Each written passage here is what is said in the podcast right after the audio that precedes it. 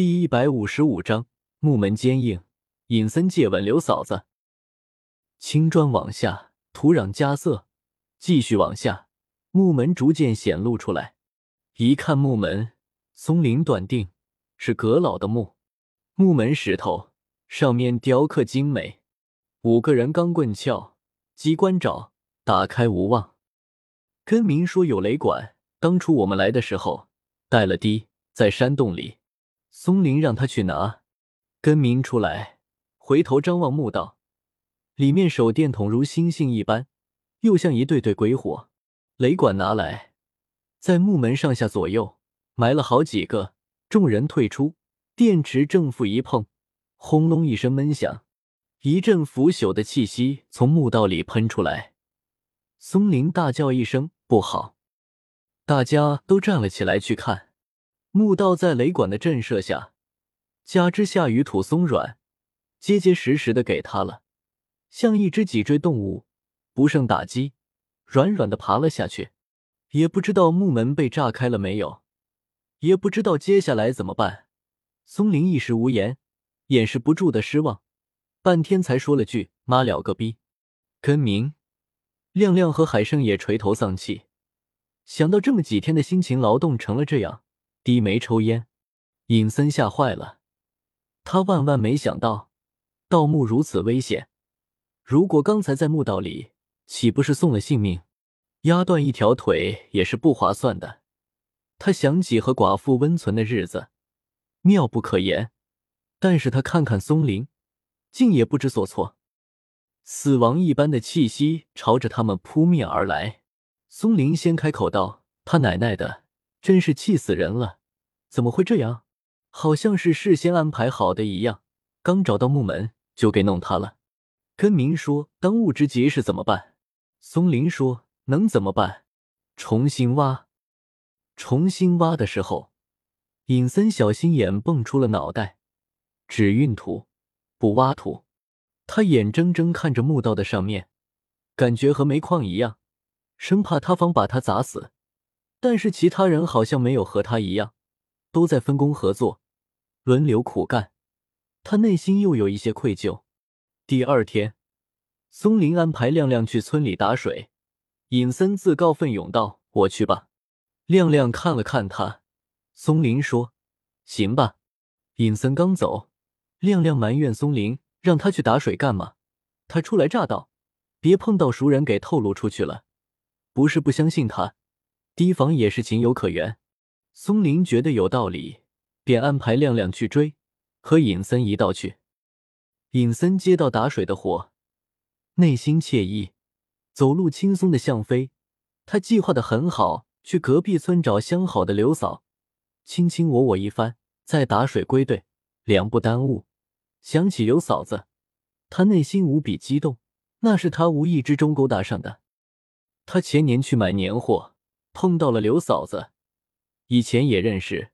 他问刘嫂子：“你男人呢？”刘嫂子说：“快过年了，还没回来。”他说：“还没回来啊？你这么多东西，能拿回去吗？”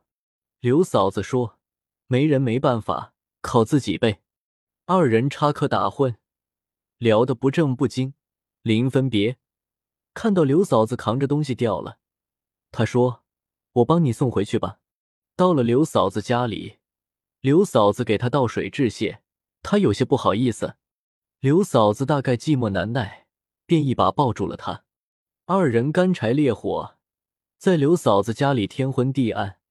快进去的时候，刘嫂子还从柜子里拿出了一个。从此二人常常见面，见了就像饥饿的人扑向面包，又像口渴的人看到甘泉。必定大吃一番，大饮一度。尹森正想的美滋滋，突然听见亮亮在后面喊他。尹森回头看到亮亮健步走来，一脸嫌弃。尹森从天上掉落到人间，二人一路无话。提水回来，继续挖墓。一天后，重新挖到木门，木门却没有被雷管炸开，完好无损。松林开会。商量怎么办？根明说，他有亲戚在煤矿，问下他能不能搞到炸药。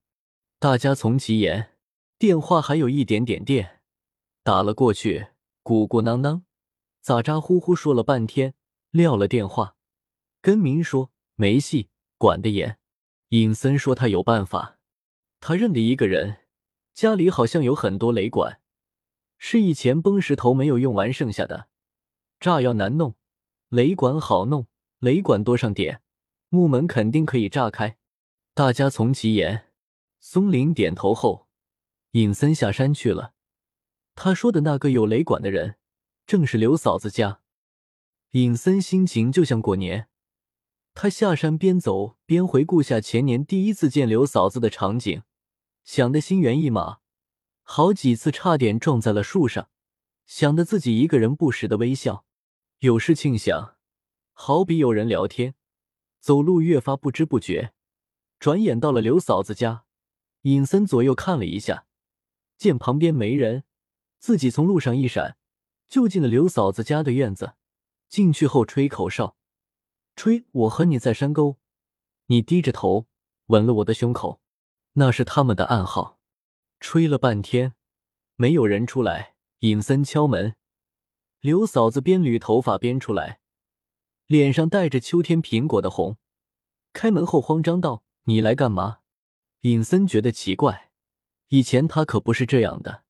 刘嫂子急着说：“快走，快走，我男人回来了。”尹森似乎看到了一个胡子拉碴的大汉在屋子里似有似无，心里紧张，反身出了刘嫂子家的院子，心里像吃了苍蝇，好像刘嫂子是他明媒正娶的老婆似的。出来后走了一会，才又想到他是来借雷管的呀。想到雷管，尹森复入院子，故意喊道：“有人吗？”刘嫂子慌慌张张出来，把他拉进厨房，正襟危坐道：“怎么了你？”